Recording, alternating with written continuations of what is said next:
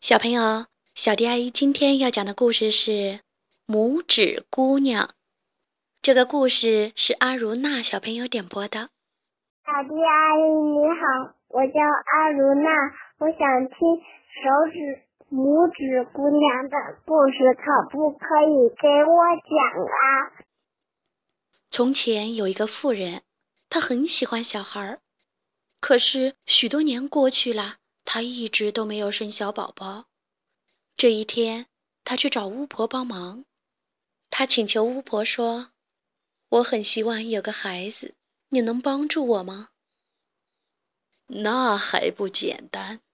巫婆说：“这里有颗种子，你把它种到土里，每天好好的照看它，然后就等着看结果吧。”这个妇人回到家，把种子种下，每天浇水，细心照顾。不久，种子发芽了，长大了，并且结了一个花苞。多可爱的花苞呀！他轻轻地吻了一下花苞，啪，花开了。花蕊中间坐着一个十分可爱的小女孩，只有拇指那么大，大家就叫她拇指姑娘。拇指姑娘长得很漂亮，唱起歌来更是好听。她夜晚睡在一个精致的核桃壳做的摇篮里。有一天晚上，拇指姑娘在摇篮里睡觉时，一只又老又丑的癞蛤蟆由窗户的破洞跳进屋子里来。哦，好可爱的小女孩，给我的儿子当新娘不是很好吗？说完，背起摇篮就跳出去了。拇指姑娘睡得很熟，不知道发生了什么事儿。癞蛤蟆的家住在河边又低又湿的地方。儿子，快来看呐！这个漂亮的小姑娘给你做新娘，好不好？小癞蛤蟆长得更丑，他看到可爱的拇指姑娘，只会呱呱呱的叫。嘘，小声点儿，别把她吓跑了。老癞蛤蟆说：“癞蛤蟆母子怕拇指姑娘逃走，把它放在河中央一片像小岛一样的睡莲叶子上。第二天，拇指姑娘醒来，看到癞蛤蟆母子正在旁边瞪着大眼睛看着她，吓了一大跳。老癞蛤蟆说：‘这是我的儿子，也是你未来的丈夫，你们就要结婚了。’”小癞蛤蟆只会呱呱地叫着。癞蛤蟆母子去准备结婚典礼了，拇指姑娘忍不住伤心地哭了起来。可是她一点办法也没有，四周都是水，往哪儿逃呢？河里的鱼好奇地伸出头来，他们看到拇指姑娘坐在睡莲叶上，伤心地哭着，都觉得很难过。他们合力咬断了睡莲叶下面的茎，睡莲叶带着拇指姑娘很快地顺着河水飘走了。阳光照射在河面，水波闪闪发光。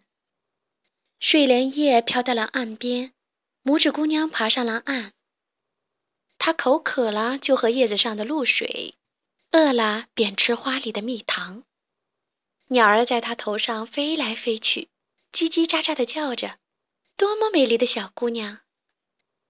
渐渐的，夏天过去了，秋天也过去了，花儿谢了，枯干的树叶落了，鸟儿也都飞走了，天上下着雨，还带着雪呢。拇指姑娘饿着肚子，衣服都破了，她冷得发抖。这样下去不行啊！我一定要想办法找一些东西吃。附近的玉米田早已收割过了，冰冷的地面上只留下了光秃秃的梗子，什么吃的也没有。好冷啊！拇指姑娘用冻僵的小手护在胸前，一步一步艰难地向前走。她来到了一个地洞门口，探头一看，里面又温暖又舒服，还有满屋子的玉米。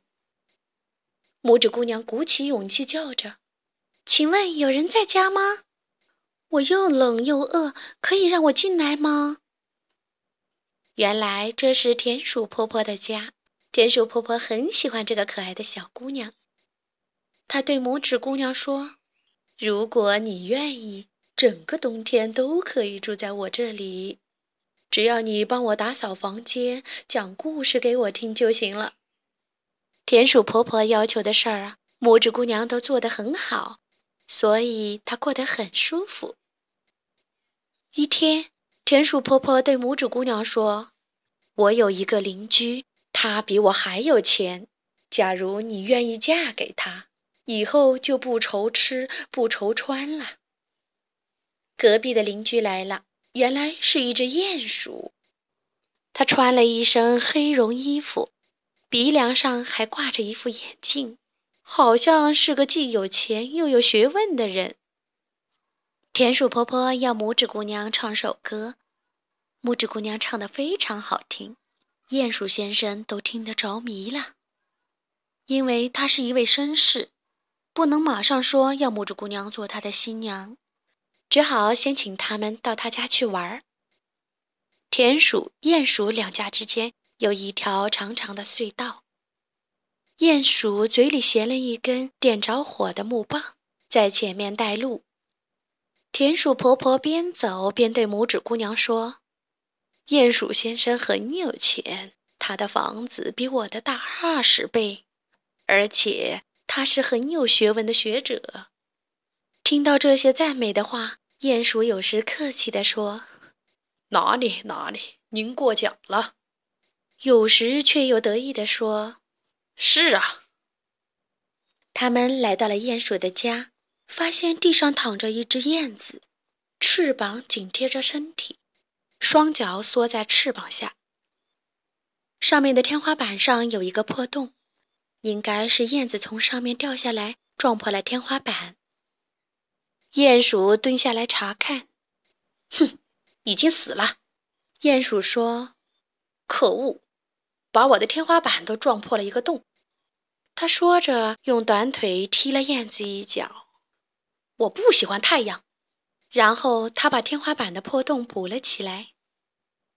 田鼠婆婆在一旁也说：“是啊，真可恶！燕子一天到晚只会啾啾啾的叫，有什么了不起？”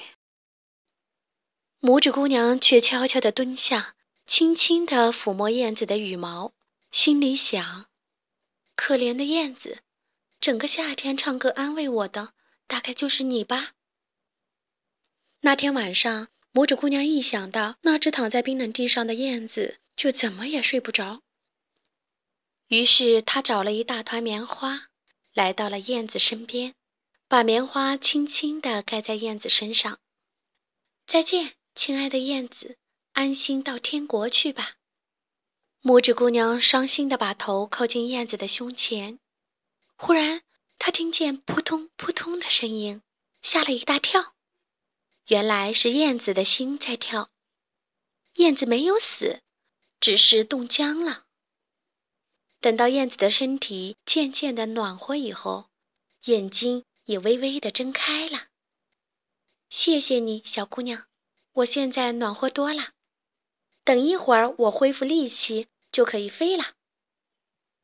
嘘，不要说太多话，现在外面正下着雪呢，你要多休息。我会好好照顾你的。春天来了，燕子在拇指姑娘细心的照顾下，身体完全恢复了。